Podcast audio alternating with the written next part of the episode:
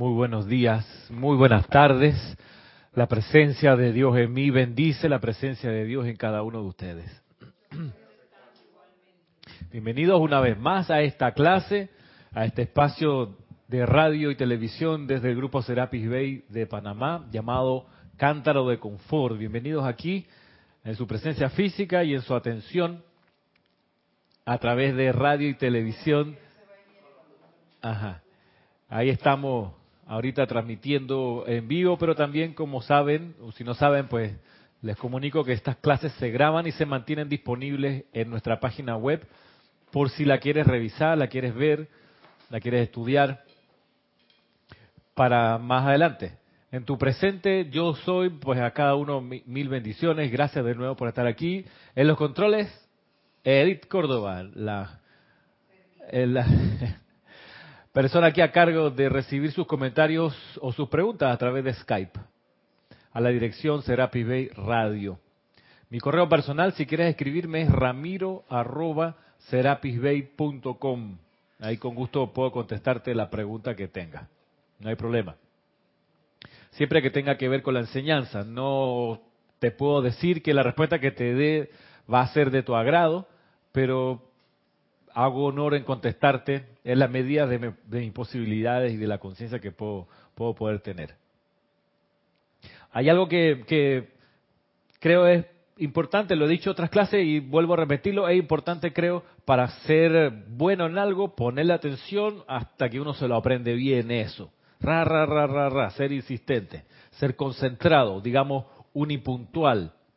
Tiempo atrás estuvimos casi un año no sé si recuerdan estudiando lo referido a los campos de fuerza, en muchas de, las dimensiones que un campo de fuerza tiene, como grupo, como lugar, como foco de luz, como concentrado de energía, como canal de la radiación de los maestros, etcétera. Hablamos casi un año, quizá un poquito más de un año acerca de eso.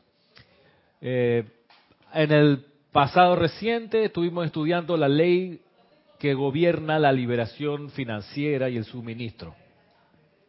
Y en línea con eso, hemos ido comprendiendo la necesidad de la paz. La paz que, insisto, es indispensable para sostener la opulencia, la liberación financiera. Si uno pierde la paz, compromete la sostenibilidad de esa opulencia que ha acumulado. De ahí que entender que la paz es importante para nosotros ha sido como, por lo menos para mí, una vuelta a reconsiderar este, este aspecto. En el descubrimiento de las, digamos, leyes internas de la paz, vimos que la buena voluntad es fundamental. Si tú le tienes mala voluntad a alguien, comprometes tu paz.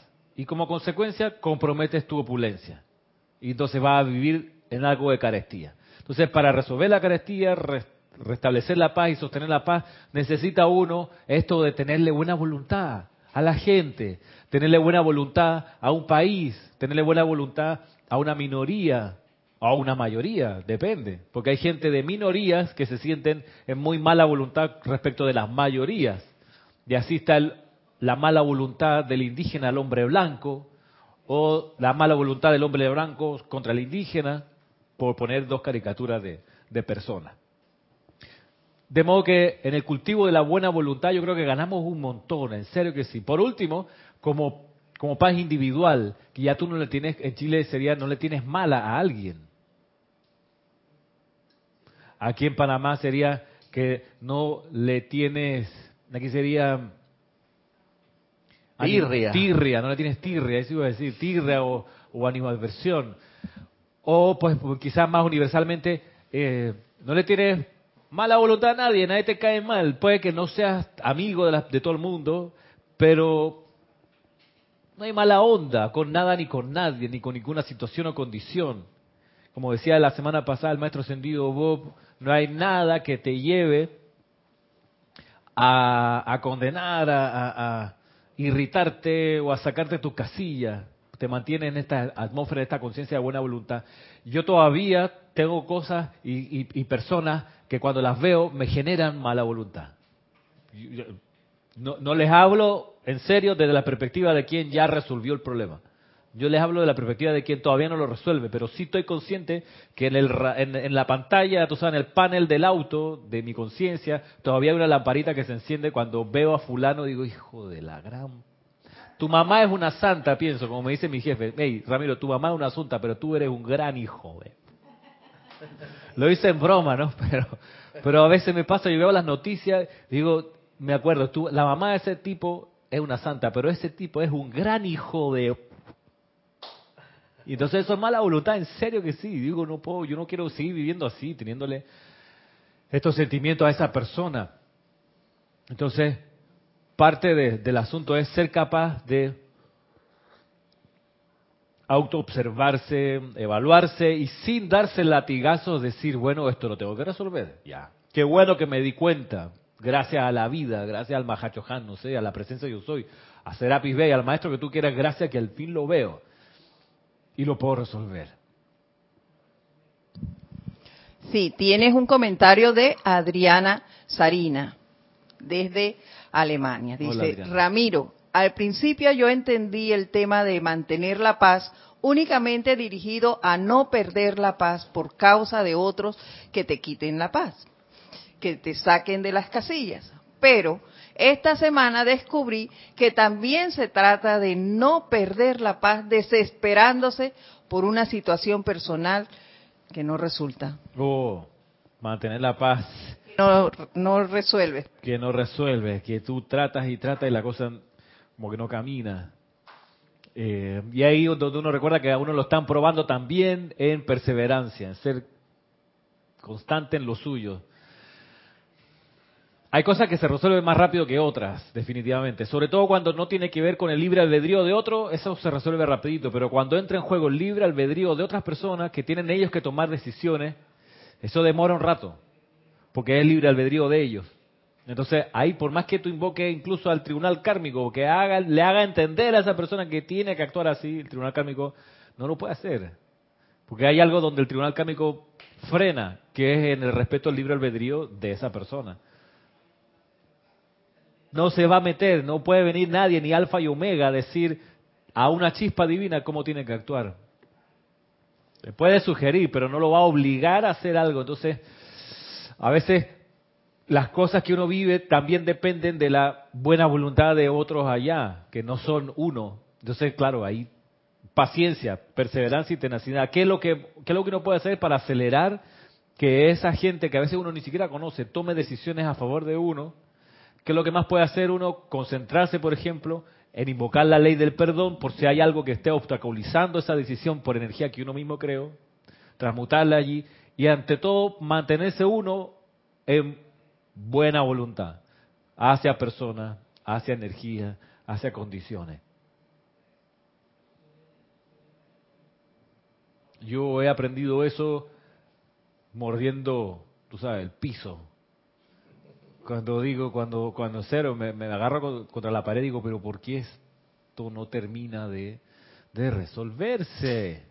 Si ya he hecho, creo, todo lo que hay que hacer, he hablado y tocado la puerta arriba y abajo, o sea, en lo humano y en lo divino, que más, bueno, sé perseverante. Ese es como lo que le decía la Madre María cuando ella estaba también sofocada con la gente que se quedó después de que Jesús ascendió y decía, ella como que a veces salía sofocada, molesta de la comunidad y se iba a caminar por ahí y, se sentaba como en un río a pensar y lo único que escuchaba era persevera, persevera, persevera. Y eso como que le daba oxígeno y regresaba a tratar de educar a toda esa gente. Entonces, no, no, me, no me creo la Madre María, pero eh, hay, hay algo de la perseverancia que todavía necesito. Entonces, paciencia, perseverancia y tenacidad. Te ayuda mucho en el andar, en serio, cultivar la buena voluntad. Y algo adicional que veíamos la clase pasada respecto de esto, nos decía el maestro ascendido Bob, que también la paz se logra o requiere, la, mantener la paz requiere invocar a todo poder de luz que uno conoce, a todo ser de luz que uno conoce. Eso también ayuda. Hoy, dime.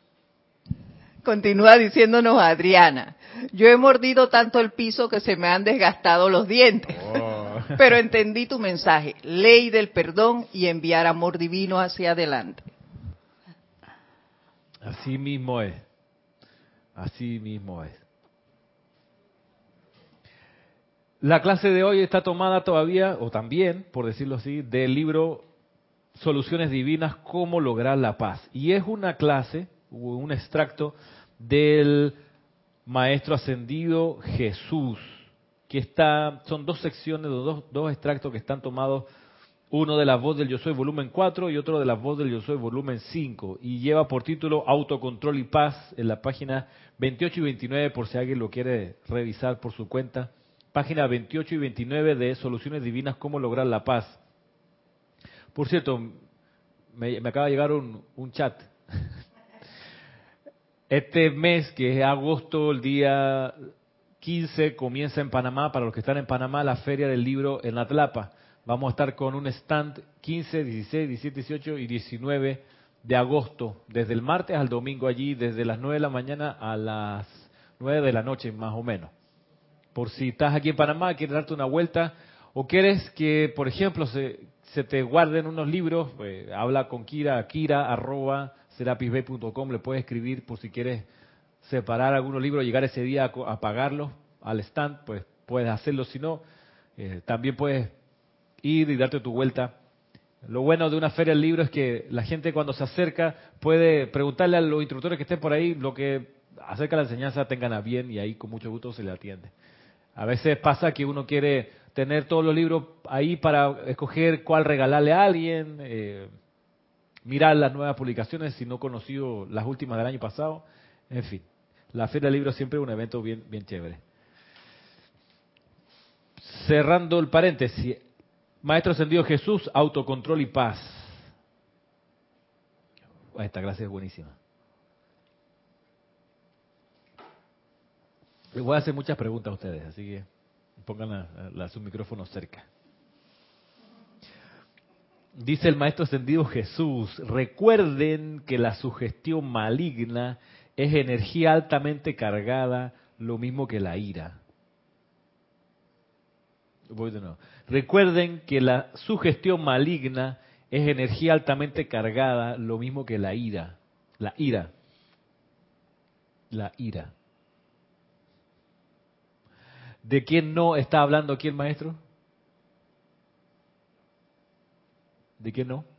¿De qué no, no se está hablando? Sí, ¿de quién no está hablando?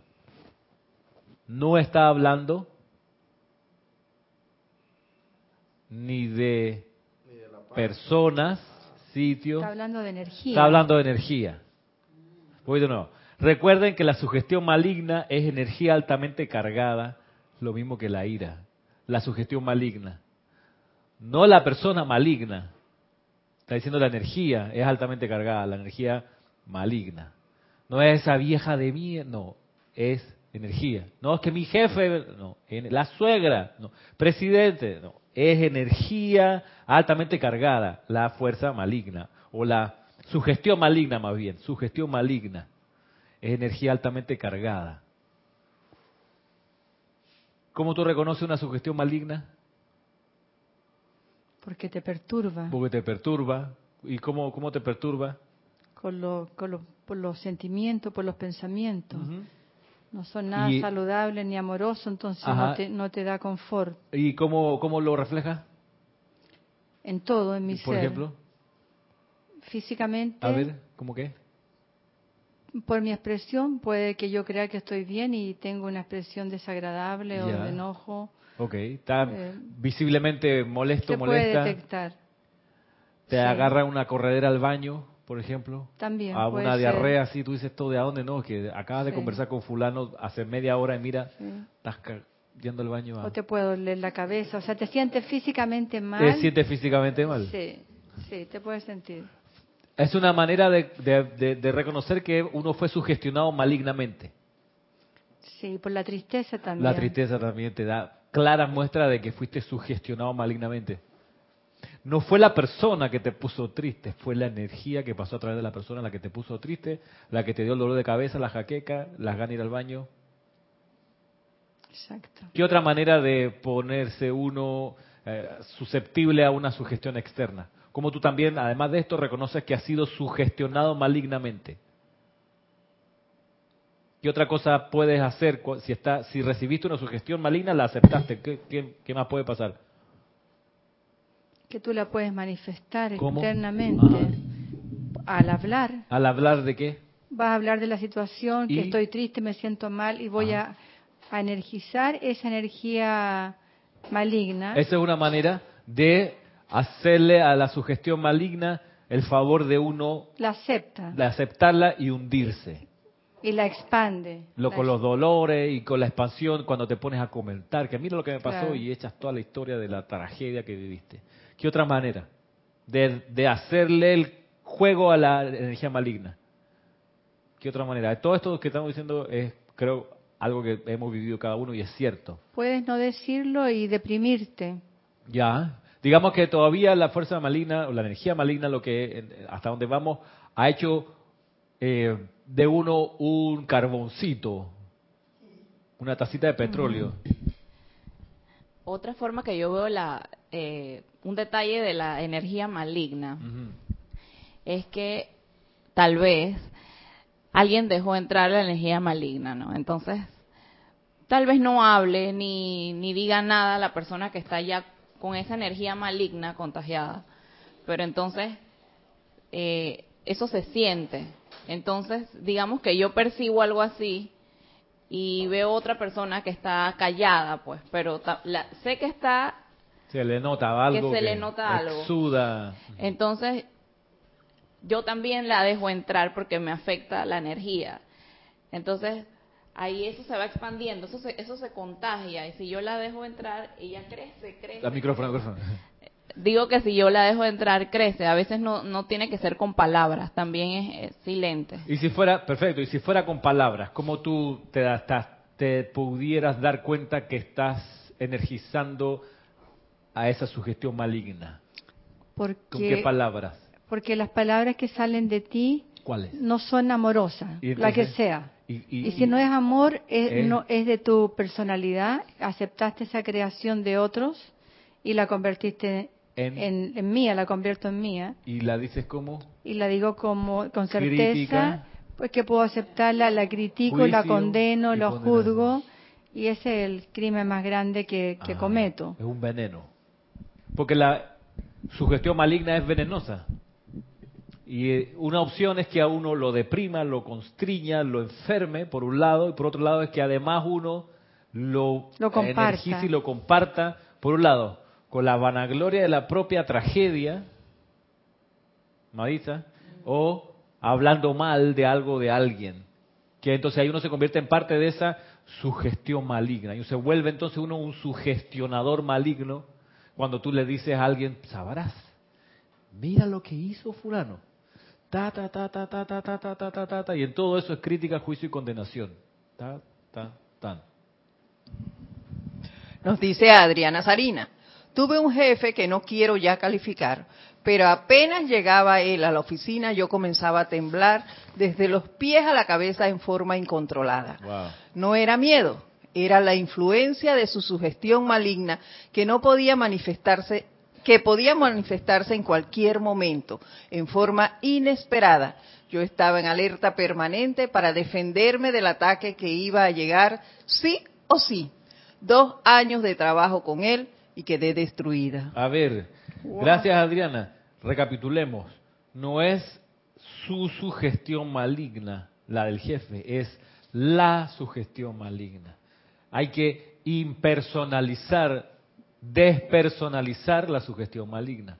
No es cuestión de fulano o fulana, con nombre y apellido. Es cuestión de la sugestión maligna, de ella, de esa fuerza destructiva que pasa a través de personas. Ahora, ¿qué consecuencia? Pues obvio que nos hace perder la paz. Por ende, el cuerpo lo manifiesta, se enferma, se irrita, se molesta, le da jaqueca, no puede dormir por la noche, todos los, desajustes que vienen. ¿Qué podemos, ¿Qué podemos hacer para protegernos de eso? Ya lo, lo revisamos cuando estudiamos la protección divina. Una que a mí me gusta, que me sirve puede que a usted no le sirva esta, pero le sirva a otra. A mí sí me sirve la armadura de llama azul del arcángel Miguel. En serio, de visualizarme yo envuelto en una, como en un preservativo de llama azul, si fuese... Voy a cambiar de ejemplo, Marisa, no te preocupes. Un disfraz. este, como en las películas. Pero a mí me funciona, ¿no? Hay otro en serio que le funciona el tubo de luz o el óvalo de protección para protegerse no de la persona, pero sí de la energía que pasa a través de la persona. Me ocurre algo parecido con, lo que tú dices, Adriana, del jefe que tengo. En uno de los dos lugares que trabajo, el jefe tiene esa cuestión. Él cree que está bien todos los días agarrar una rabia. Él cree que está bien. Y el día que no agarra una rabia, él se siente mal. él se siente raro. Dice, ¿tiene que haber alguna rabia? O sea, sí. Y, y, la respuesta es no, yo sé. Pero él cree que sí. Entonces, en serio, ya su cuerpo le pide el veneno. Está adicto a agarrar rabia. Entonces, se va, yo doy gracias porque los días jueves él va a la oficina hasta las 2 de la tarde y se va y no aparece sino hasta el lunes. Porque el fin de semana, desde el viernes, se va a una casa que tiene en el interior. Entonces, está sábado es como terapéutico, porque allá como que no hay, no sé qué es, está tranquilo, domingo tranquilo, y llega el lunes a mediodía. Por ahí por el martes la tarde, ya está agarrando rabia. Miércoles, insufrible. Jueves, qué bueno que se va. Se fue ya jueves de la tarde y así. Entonces, ¿Qué es lo que uno puede anticipar? Que esa persona tarde o temprano su cuerpo le va a pasar factura y va a, le va a aparecer algo. Alguna, como un carro que uno lo maltrata, el carro termina. Si uno con el auto pasa en todos los huecos, en algún momento se te destruyen los amortiguadores. Eso es así. Es, que, es que también hay personas que les encanta eh, sugestionar, sugestionar a los demás. Sí, porque están siendo controlados por esa sugestión maligna. Una vía de sugestión maligna son los noticieros. Saber que no es malo ver noticiero. La, ¿Cómo se llama este, esta, esta, este programa que se llama Caso Cerrado? Es una, es una manera donde entra la sugestión maligna de juicio, crítica y condenación. ¿Estamos claritos con eso? No es malo verlo. Lo que hay que saber es que si uno no está pendiente, se te mete esa sugestión y uno queda envenenado con esa energía de un noticiero, de estos programas. Entonces, ¿para qué uno vería un noticiero? Bueno, para enterarse de lo que está pasando y luego contribuir a la solución de eso, haciendo algún llamado, una invocación, como bien lo decía el maestro Sendido Bob. En el caso de caso cerrado es un poco distinto porque ahí las historias son más o menos ficticias, más o menos reales. Entonces, sea como sea, lo que toca es uno que es lo que va a hacer con esa energía cuando viene. Yo he aprendido no solo de protegerme con la armadura de llama azul, no que más allá de la broma, en realidad sí la visualizo como la visualizo como una llama que me envuelve, no como un preservativo, verdad que sí. Eh, además de eso, ser positivo, en el sentido de llegado el momento no tener pena de encarar esa energía y decirle, tú no tienes poder. Y esa energía es obediente, esa energía necesita que alguien le pegue un cocorrón, en serio, en el buen sentido. Necesita que alguien la, ajuste, porque está sufriendo esa energía discordante. No la está pasando bien siendo veneno. Entonces, al decirle a uno, tú no tienes poder, disuélvete por la luz, esta energía agradece. Bien lo dice el maestro ascendido Serapis Bey, cuando uno le habla así a la energía, la energía dice, al fin reconozco mi amo, gracia, y cae a tus pies para servirte. Mientras uno no haga eso, uno le va a servir a esa energía maligna, a esa sugestión maligna. Y esa sugestión maligna, en serio, puede venir a través de una persona, a través de un animal, a través de un lugar que estuvo cargado con malignidad, por decirlo de una manera. De cualquier vía puede aparecer esa energía. Te va a requerir ser positivo. Volviendo a lo que dice el maestro ascendido Jesús, recuerden que la sugestión maligna es energía altamente cargada, lo mismo que la ira. El sentimiento proyectado, sigue diciendo, el sentimiento proyectado es energía altamente cargada y producirá cosas dinámicas que el sentimiento ordinario no podría. Nuevo. El sentimiento proyectado es energía altamente cargada y producirá cosas dinámicas que el sentimiento ordinario no podría. ¿Qué es lo que no dice aquí el maestro, pero que está presente? No dice el maestro que para poder hacer esto se requiere sentimiento. Voy de nuevo, miren. El sentimiento proyectado es energía altamente cargada y producirá cosas dinámicas que el sentimiento ordinario no podría. O sea, él está de fondo diciendo que se necesita un sentimiento dinámico. Porque uno puede perder ese dinamismo en el sentimiento. Uno puede disipar la energía. Y a la hora que necesite responderle a una sugestión maligna, no va a tener ese sentimiento dinámico que se requiere. Entonces, no lo dice literal el maestro, pero hay que entenderlo de fondo. Lo que está diciendo funciona en la medida que uno comprenda que necesita tener el cuerpo emocional con energía para hacerle frente a esa energía dinámica de la ira o de la fuerza destructiva o de la energía, la sugestión maligna. Entonces, ahí viene la consideración importante de conservar dentro de uno la energía, sobre todo emocional, Roberto, que se disipa por abajo en el sentido de las relaciones sexuales, como por arriba en el hablar sin cesar, o en el hablar cuando no es necesario hablar. Si uno tiene, como hemos dicho tantas veces, si uno tiene el hábito de pensar en voz alta, está desperdiciando energía emocional sobre todo. Entonces cuando le viene un chascarro y viene la sugestión maligna a uno, uno le dice, tú no tienes poder y no tiene la suficiente fuerza dinámica para repeler o transmutar esa energía que viene. De ahí la necesidad de conservar lo más posible la energía en el cuerpo emocional, en esa represa de energía que uno debe poder tener.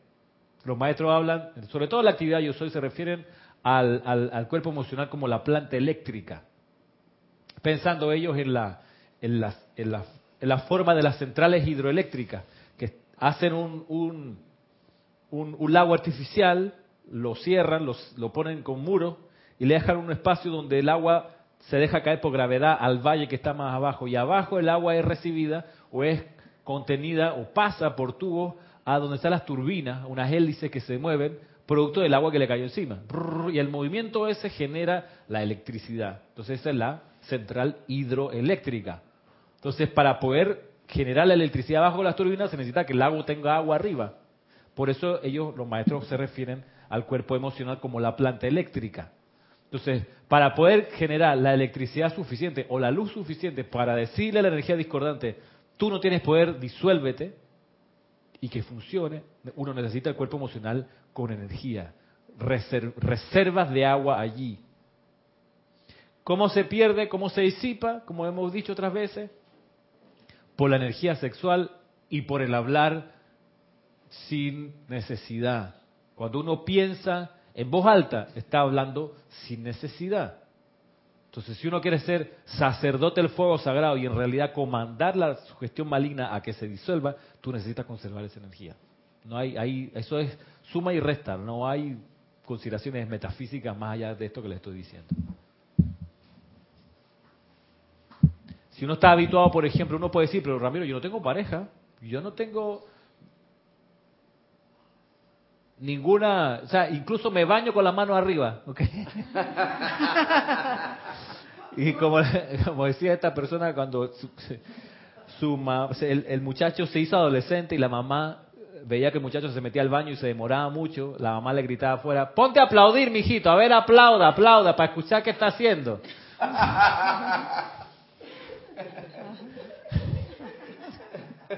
Perdón, pero... Tú puedes decir, pero yo ni siquiera eso, en serio, me, baño así de arribita nada más, ra, ra, ra, ra, ra, Pero tiene uno el hábito de hablar, pero, Génesis, perdón, me elegí. Uno puede... Pero tiene el hábito de hablar en la oficina cosas que no tienen nada que ver con el trabajo a la mano. O esa gente que en serio agarra el teléfono y media hora después sigue hablando. Yo eso, eso en serio, en mi libro es desperdicio de energía. Digo, ya, o sea, ¿qué tanto uno tiene que decir en media hora? ¿Será que soy hombre? ¿Será que me eduqué de una manera? Pero yo resuelvo mi llamada en cinco minutos. Ya después de los cinco minutos ya tengo el teléfono por allá lejos para no ser grosero y cortarle la llamada a la persona. Pero en serio, ya después ya hablamos lo sustancial Por eso yo doy gracias por los chats. Los chats, ti, ti, ti, ti, ok, pran, dos segundos, diez segundos, ya listo. Y más cuando estoy en la oficina que existe el WhatsApp de escritorio, que tú sincronizas tu WhatsApp del teléfono con el de escritorio y escribes con el teclado de la computadora el chat. Trrr, lo manda. Porque aquí en el teléfono igual uno se demora un poquito, se equivoca, borra, pero en la, computadora, tran. Y entonces así uno en realidad puede hacer muchas cosas con buena conservación de la energía. ¿Tú quieres decir algo? ¿Allá? Volviendo entonces. El sentimiento proyectado es energía altamente cargada y producirá cosas dinámicas que el sentimiento ordinario no podría. Con la misma intensidad en su devoción a la gran presencia de vida, el yo soy, ustedes pueden lograr, ustedes pueden llegar a generar el mismo poder dinámico en un sentimiento y acción enteramente constructivos. Y tan dinámicos como el que descargara en un acceso de cólera. Voy de nuevo. Con la misma intensidad en su devoción a la gran presencia de vida el yo soy. Por eso yo les decía, le he dicho, le he sugerido, a la hora de hacer una invocación, que, esa devoción, entender que es energía dinámica, que uno, que tiene que en realidad echar mano a la hora de hacer un llamado cuando uno está oficiando. Esa no puede ser una conversación que uno tiene con la, o sea, no es una conversación. No es que voy a hablar aquí en la intimidad con la... Eso es energía alta, tiene que ser intensidad, tiene que ser intenso el sentimiento. A la hora de oficiar, a la hora de hacer uno la aplicación diaria inclusive, tener la libertad de hacer un llamado intenso. No tiene que ser a alto volumen de sonido necesariamente, pero sí tiene que ser intenso. ¿Por qué no resultan los rezos de la gente que se tira horas y horas rezando rosario? ¿Por qué no resultan? Porque no es intenso sentimiento, es delgaditito. Así como ahora se lo estoy diciendo, es, Dios te salve María, llena eres de gracia, el Señor es contigo, bendita eres entre todas mujeres, Santa María, Madre de Dios, ruega. Eso no tiene ninguna intensidad. Esa es una represa que no tiene agua. No funciona. No resulta, no trabaja. ¿Qué se requiere? Se requiere intensidad en su devoción. Intensidad en la devoción. Tiene que ser una devoción intensa. Ejemplos de intensidad de la devoción los tenemos, por ejemplo, en los cantantes de ópera. Esos son maestros en la, la energía, no solo en la afinación, sino ellos tienen su cuerpo emocional enorme. Porque tienen que poder cantar afinado, pero con el sentimiento que el personaje les pide y por sobre, en intensidad, por sobre la orquesta. Eso es maestría, eso es sacerdote del fuego sagrado, uno los ve cuando cantan así. Tú dices, este tipo es un sacerdote, quizás no lo sabe, pero él está haciendo una magia aquí, va más allá de las palabras, porque ¿qué es lo que está pasando? Su cuerpo emocional está realmente en control de la situación. Entonces se requiere, ahí uno puede ver, por ejemplo, eh, un modelo de intensidad, de devoción en los cantantes de ópera. Es bueno observarlos así. Cuando tú veas, para un poquito a ver qué es lo que estos tipos hacen. Para lograr eso, se entrenan, ¿ok? No es que se paró ese día en el escenario y, cantó la cuestión, no, eso son horas al día, horas y horas de entrenamiento de su cuerpo emocional, mental y la garganta, el físico. Horas de horas y el oído, horas de horas, o sea, 3, 4, 5, 6, 8 horas diarias por años, para cuando se paran en un escenario, cantan y avasallan una orquesta de 50 músicos. Le pasan por arriba en intensidad. Entonces, claro, por eso los tipos, los que son ya maestros, los quieren de todas partes, los piden, los tipos no tienen vida propia, porque están en una temporada en Milán cantando dos meses Terminandito ahí corriendo a Los Ángeles, a la ópera de Los Ángeles, a cantar dos meses más otra ópera. Terminandito ahí volando a Sydney porque tenemos un contrato ahí y los contratos no son de 10 dólares. No es que te pago el, avión y, aquí tú, tú, ves cómo hacen. No, con todo pago, viviendo en esta suite de los hoteles y no tienen en serio vida propia. Son tipos entregados a su profesión. No saben que son sacerdotes de fuego sagrado necesariamente. Aunque cuando vimos acá a, los jurados del concurso internacional de piano años atrás, los tipos de esos jurados que se codean con estos maestros en los escenarios del mundo, los tipos decían sí. Uno de ellos, el egipcio, dijo una cosa así, no, que eh, algo del círculo de fuego, que estos muchachos y no dijo más. O sea que sí esto por allá tienen nociones del sacerdocio que se requiere para poder hacer lo que hacen en los escenarios. Con la misma intensidad, dice aquí el maestro ascendido será, eh, eh, Jesús, con la misma intensidad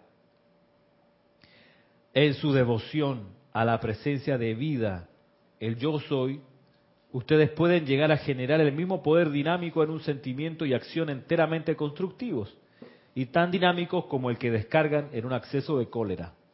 Sentirán entonces el gran logro con la velocidad y poder que la vida pretende que tengan. De esta manera, en el servicio que están prestando, a medida que aprendan la absoluta e imperativa necesidad de autocontrol y del esfuerzo humano para sostenerlo, así como también su llamado a la presencia, tendrán esa paz y serenidad en su mundo emocional que de repente descargará los rayos de luz, inteligencia y energía desde la presencia para disolver, consumir y liberarlos, no solo de todas las creaciones del pasado, sino para hacerlos invencibles a las sugestiones humanas discordantes y destructivas. Voy otra vez. En el servicio que están prestando a medida que aprendan la absoluta e imperativa necesidad de autocontrol y del esfuerzo humano para sostenerlo. El esfuerzo humano. ¿Cómo tú haces un esfuerzo humano para poder sostener el autocontrol, por ejemplo? ¿Qué me dicen ustedes? ¿Qué esfuerzo humano uno puede tomar o hacer para sostener ese autocontrol? Esfuerzo humano, eh, nada represión, te lo tragas, te tragas, te callas todo. Okay. Eh, o también, no sé, te pones a escuchar música. Ok. Cambias tu atención del problema para no perder el autocontrol. Ok. Sí, la, callarse no está mal, tiene nada más la consecuencia de que uno se mete esa energía adentro y lo puede uno terminar atormentando, no solo debilitando, sino atormentando. lo digo porque yo, yo hago eso. ¿verdad? Yo me reprimo mucho y he, he, trabajado mucho en eso, pero sí, eso es bien fuerte en mí. No, no me gusta confrontar. Ya. Y y a veces no es no es bueno confrontar, pero hay veces que uno necesita plantear sus opiniones, su punto de vista, pero yo por no por no caer en conflictos con las otras personas y sus ideas y pues yo lo, yo lo reprimo y no digo nada y, y, eso me amarga mucho, mucho, ¿Viste? Terminas tú. A veces, entonces, ¿cómo lo desahogo? Termino llorando. Me voy a algún rinconcito y ya se va, pero así lo desahogo a veces. Ya. Yo, pues, ok. Digo, yo, yo uso las aplicaciones, pero no siempre estoy en ese estado de alerta. A veces caigo en eso. Ya. Bueno, estás consciente por, en parte de que eso finalmente no te, no te hace bien guardártelo, aunque lo transmutes con un llanto o con una aplicación. Eh, pero yo también te lo pondría del lado de la otra persona.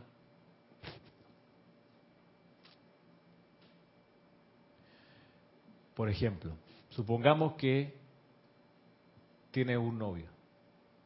De repente el novio, sin dar razón, termina contigo. Y eso te provoca un mal sentimiento, una, unas ganas, Roberto, Roberto, unas ganas de, de de llamarlo decirle, pero ¿cómo tú me haces esta vaina? Pero dice, no, me lo trago. Me lo aguanto, lo lloro por mi cuenta, en mi almohada. Se lo cuento a alguien de confianza, pero a esa, a esa persona que tanto quería, pues no le digo nada. No le, ni siquiera le ruego, sino por último no le saco en cara lo desleal que fue, por partir así sin decir por qué, supongamos. Que eso pasa mucho, que a veces las parejas rompen y, y no hay una conversación de cierre, sino que como que sea por supuesto. Muchas veces ocurre eso y entonces la parte afectada pasa los años y se queda con eso metido. Hasta que un día se encuentra con fulano otra vez y se acuerda, este fue el que me dejó así, ayala. Y por más que hayan pasado los años, ese mal sentimiento queda. Entonces, si uno lo ve desde el otro lado, de la perspectiva del que se fue y no dijo nada, ese que se fue y no dijo nada generó un mal sentimiento en la otra persona. Por ese mal sentimiento generado, ese que se fue y no dijo nada todavía es prisionero en esta escuela por esa energía que dejó aprisionada, mal calificada por lo que él hizo. O sea, la, la cuestión es, en la medida que uno vaya y diga y le confronte al originador de la energía, tú me hiciste esto, qué mal me hiciste sentir. Si esa persona está despierta, le va a pedir perdón. le va a decir, lo siento, no, no, jamás pensé que te ibas a sentir mal por eso. No era mi intención, yo te amaba, pero no sé, me fui. Perdóname. Y viene el perdón y viene la liberación de ese que había generado una cadena sin saber realmente que la estaba creando. Solo él lo que hizo fue partir y, perderse.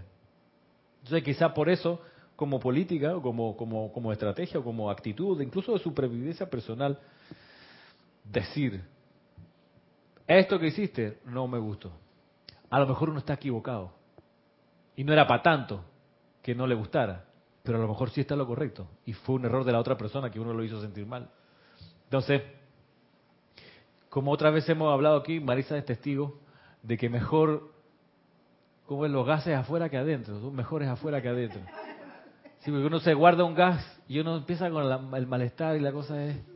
Ahora, no te lo tires en público, lo puedes soltar cuando caminas por ahí, pero, pero es mejor en serio, mejor afuera que adentro.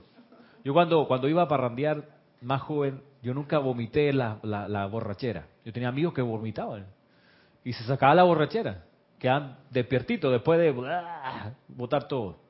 Yo no. pero yo me, me, aguantaba entonces dos días de malestar estomacal, de dolor de cabeza, de ir al baño, de, de, resaca. Pero mis compañeros no, mis amigos de, fiesta no. Y ellos entonces tenían un, un andar más liviano que yo, que me guardaba la intoxicación. Entonces, de ahí también me, me, apoyo para decir, mejor sacarlo. Tratando, por supuesto, de no herir ni destruir a la persona, pero mejor decirle. A veces incluso yo hago la lista, digo, te quiero decir lo siguiente, mira, esto nada que ver, bla, bla, bla, bla, bla, esto tampoco. Número tres, porque a veces uno se le olvida, ¿no? Entonces yo, yo no quiero, yo no sé si voy a desencarnar a las tres de la tarde hoy. O sea, antes, que, antes de que se encarne, déjame leerte. Ferran, y cuánto mejor todavía es cuando uno está enfrente de la persona y verla. Porque claro, uno puede mandarle el chat, el correo electrónico, incluso llamarla, pero creo que es más efectivo verse y decirse las cosas. ¿Aquí tú ibas a decir algo? Sí, que muchas veces lo que nos hace ser así es, es el miedo, la falta de, de tener esa habilidad de enfrentar la situación y de que tienes miedo de qué esperar de la otra persona. Y cuando uno no quiere reconocer sus errores, ese es otro también. Así que, eh, bueno, por eso es que surgen estas situaciones. ¿Qué denominador común ahí? Sí. El ah. denominador común que está ahí es la falta de paz. Ah, exacto. Tanto el miedo, sí, como el no querer reconocer, porque para pelear se necesitan dos. No es que yo tengo la razón y ella o él sí está equivocado, no. Hay, entre los dos hay algo que no, no, no trabajó bien. Y a veces la personalidad dice, no, yo sí estoy bien, esa persona no. Y se tranca ahí. Entonces, pero bueno, algo acá en el chat, ¿no? Voy de otra vez del párrafo para avanzar. Maestro Sendido Jesús dice, en el servicio que están prestando, a medida que aprendan la absoluta e imperativa necesidad del autocontrol y del esfuerzo humano para sostenerlo, así como también su llamado a la presencia, tendrán esa, esa paz y serenidad en su mundo emocional que de repente descargará los rayos de luz. Una manera, vuelvo al, asunto, una manera, de, manera humana de colaborar con el autocontrol es aquietarse todos los días y meditar. Valga el recorderi esa, esa paz y serenidad en su mundo emocional va a permitir, dice aquí, que de repente descargará la presencia de Dios a, través de uno rayos de luz, inteligencia y energía para disolver, consumir y liberarlos a ustedes, no solo de las creaciones del pasado, sino para hacerlos invencibles a las sugestiones humanas discordantes y destructivas del presente y del futuro, de lo que viene. Dice luego, si ustedes tienen un sentimiento crítico dentro de sí, debido a que una condición no ha sido sanada y asumen la actitud de, comillas, bueno, dependerá de la vida el que me sane, cierre comillas, eso es una cosa infantil e insensata que hacer. Esto sí es, es impactante que lo diga el Maestro Sentido Jesús, en el sentido de que sabemos que el Maestro Sentido Jesús es el objeto eh, para muchas personas de la propiciación indirecta, la propiciación vicaria, que significa que la gente cree que si Jesús mueve un dedo está bien. Bueno, si no lo mueve, vamos a esperar que mueva el dedo. O sea que si Jesús quiere o si Dios quiere, tal o cual cosa va a funcionar. Yo aquí pues no hago nada, pero si Dios quiere, funciona. Dice aquí esto una cosa insensata, es infantil.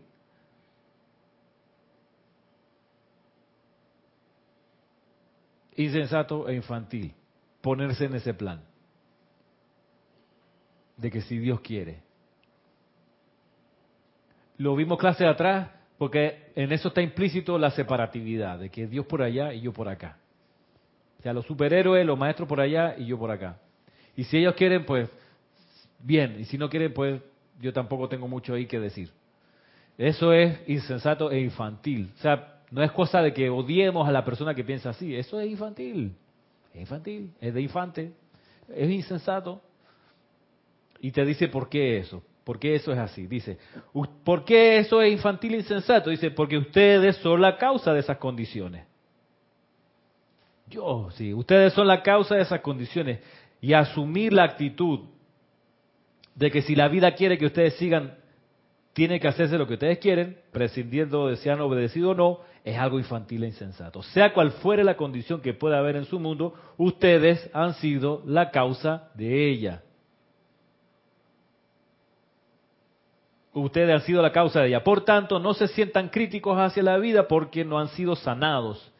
Claro, sanación podemos incluir aquí en liberación financiera también. O sea, no he logrado la liberación financiera, no porque Dios no quiso, porque le pedí, Dios, si tú quieres, pues resuelven el problema. No, si, que uno es la causa de esa limitación financiera. Entonces, no, no culpar a la vida, sino ver porque uno no ha podido generar las causas suficientes de esa liberación. Al no tener, como hemos aprendido, buena disponibilidad con las otras personas, que conlleva la paz. Por consiguiente, se interrumpe la liberación financiera.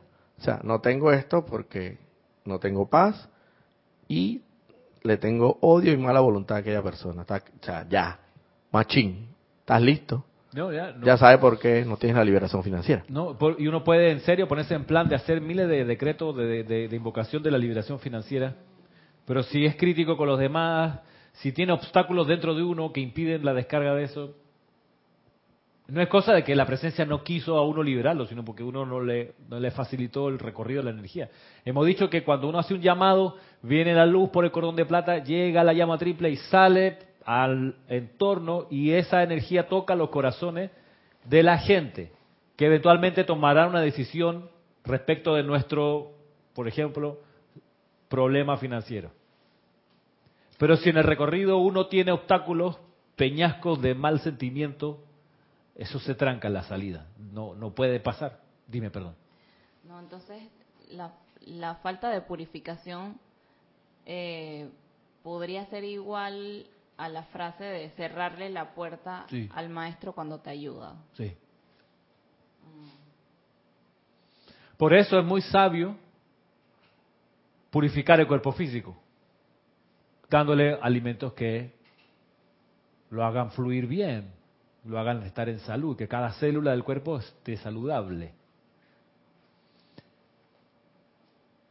Hay que dar el paso a la buena alimentación del cuerpo etérico. ¿Cómo tú alimentas bien a tu cuerpo etérico?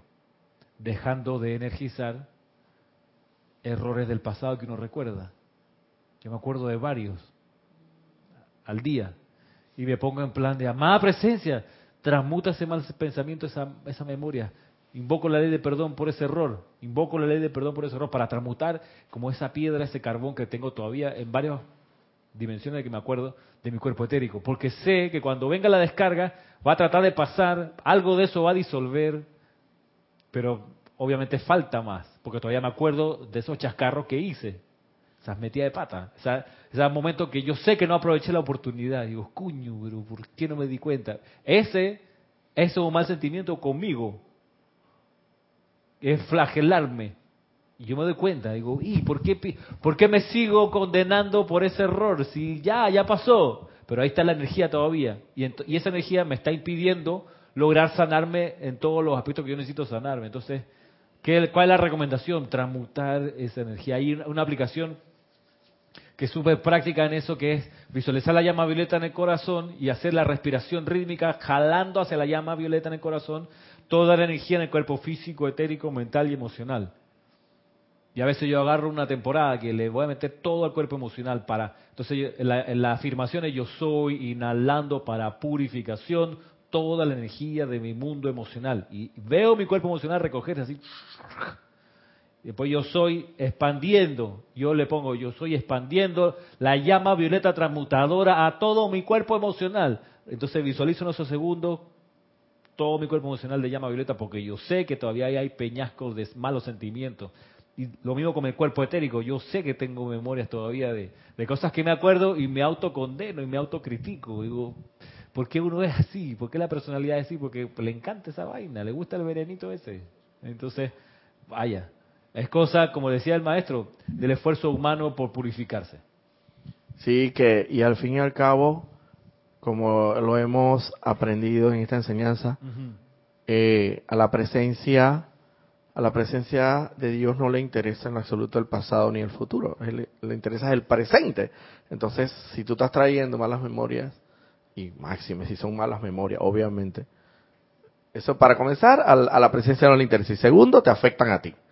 Entonces, transmutarla como dices tú, pero la verdad es el aquí y el ahora. O sea, Tú tienes que tomar la decisión de, de, ascender, de transmutar, de, lo que fuera en el aquí y el ahora. Mientras tengamos tiempo todavía para hacerlo. Pues de repente viene la gorda, toca el silbato final del partido y se acaba. Erwin Lacayo, desde Nicaragua, dice, Ramiro, gracias por ese ejemplo de la planta eléctrica y la represa de las emociones. Por alguna razón no lo había visto de esa manera pensaba que el control del cuerpo emocional era para mantenerlo tranquilito y ya, pero no había reflexionado que era para tener ese momentum de sentimiento para ser utilizado cuando se requiriese, constructivamente. Ahora esto me parece que tiene mucho más sentido. Muchas gracias. Qué bueno, Edwin, tanto tiempo. Un abrazo hasta Nicaragua. Saludos por allá a la familia. Pues sí, el sentimiento se requiere para hacerlo andar. ¿sí? Pero para que funcione uno tiene que tenerlo bajo control. En autocontrol, no en represión. Ya para ir terminando, ¿qué dice el Maestro Ascendido Jesús aquí al final? Dice, sea cual fuere la condición que pueda haber en su mundo, ustedes han sido la causa de ella. Por tanto, no se sientan críticos hacia la vida porque no han sido sanados o porque no han sido suministrados, porque no han sido, no sé, rejuvenecidos, cualquiera sea de las condiciones que requieran sanación. Más bien, dice, invoque la ley del perdón por ese error que todavía queda, el cual ha impedido la, la solución y la sanación. Dice, nunca, nunca, nunca, mis amados, cuestionen ni critiquen la solicitud de obediencia que es su liberación. Nosotros sabemos lo que ustedes requieren algo que no hay forma que lo, que lo externo pueda saber. Si ustedes no nos permiten soplarles y ayudarles, entonces estarán perdidos en el laberinto de las creaciones humanas. Puede ser, les digo yo, que en este momento cuando Jesús hablaba, Roberto, la gente le, les molestó que los maestros les recordaran la necesidad de obediencia. Porque la personalidad se revela ante la necesidad de obedecer. Entonces, muchos años después, Jorge aquí nos ayudó a comprender qué es obedecer a la ley, obedecer a la vida. Una manera de obedecer es no quedarse dormido en clase.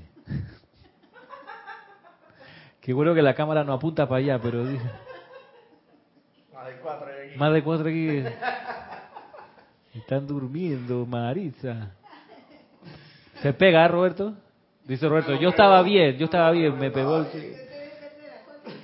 Bajo. Diablo, yo de las dos. Oh. Yo no me acosté. Oh. Yo estoy más notificado que tú. Ahí. Hasta en eso competimos. Está bien, pues. Obediencia. ¿En qué consiste la obediencia? Las cinco vocales de la obediencia. Primera vocal, la A. De Marisa. De A. Armonioso. Armonioso. Mantener la armonía en los sentimientos. Las cinco vocales de la obediencia. si es verdad que se estaba durmiendo. Y no es cuento. Discernimiento. ¿Dónde está, ¿Dónde está la A? Ya, ya, ya, está, ya regresó de los planos internos, Marisa. Entonces, letra A, de serio, de mantener la, armonía de los sentimientos. Letra La segunda vocal, la E, economía de la energía. Ya hemos visto por arriba y por abajo. Letra I, invocación a la presencia. Letra O, silencio. Mantenerse en silencio. Ahí la O es al final entonces, silencio. Sí, silencio. No, no es al inicio. No es al inicio. Y la silencio. Y la U de ausencia de curiosidad. Ausencia de curiosidad. Son las maneras en que uno manifiesta la obediencia a la vida.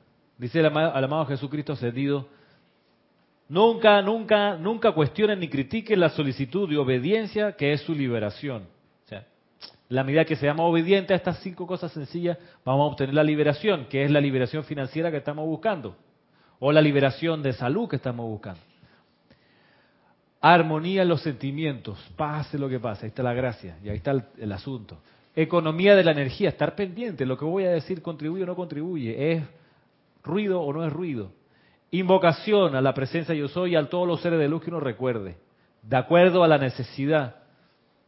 Silencio, conservar el silencio. Mucha gente ama a la maestra ascendida Lady Kuan Yin, pero cuando tú le dices que el templo de Kuan Yin, la primera iniciación y por la que la gente se va es porque la iniciación tiene que ser lograr el silencio interno y externo entonces ya no le gusta tanto la amada Dice, ay, yo pensé que era misericordia. Si es que la misericordia requiere que hagas silencio. Silencio de adentro y de afuera. Esa es la O. Esa es la O de silencio. Silencio. Y la U de ausencia de curiosidad. La ausencia de curiosidad.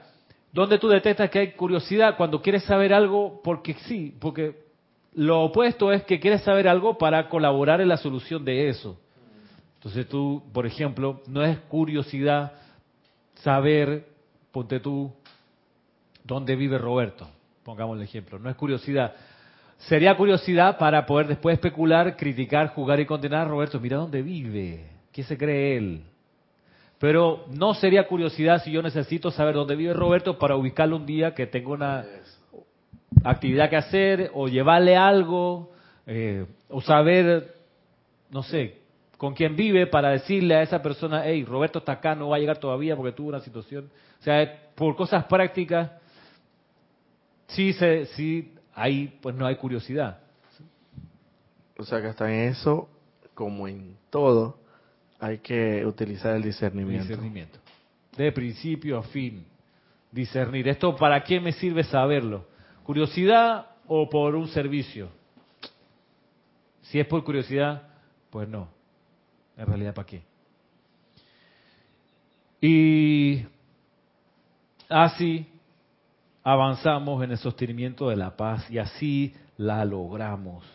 De eso se trata. ¿Algo en el chat?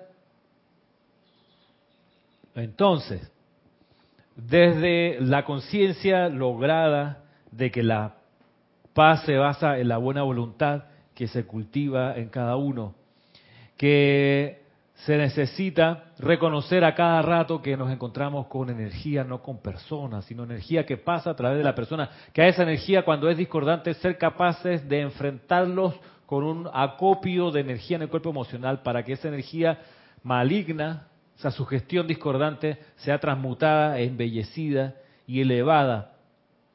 También desde la conciencia que hay cuestiones que transmutar del pasado, que están allí para poder atender el presente y avanzar hacia el futuro. Y por último, en la capacidad que cada uno tenemos de sanarnos y de sanar nuestro entorno en la medida que tengamos esta obediencia a las leyes de la vida.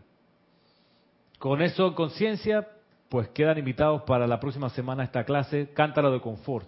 Eh, de nuevo, gracias por su presencia aquí, por su asistencia aquí, y gracias también a la enseñanza del amado Jesucristo ascendido, y sin duda, ¿por qué no?, al influjo amoroso del Mahacho Han, que cubre y que envuelve todo este lugar. Será hasta entonces. Mi bendición.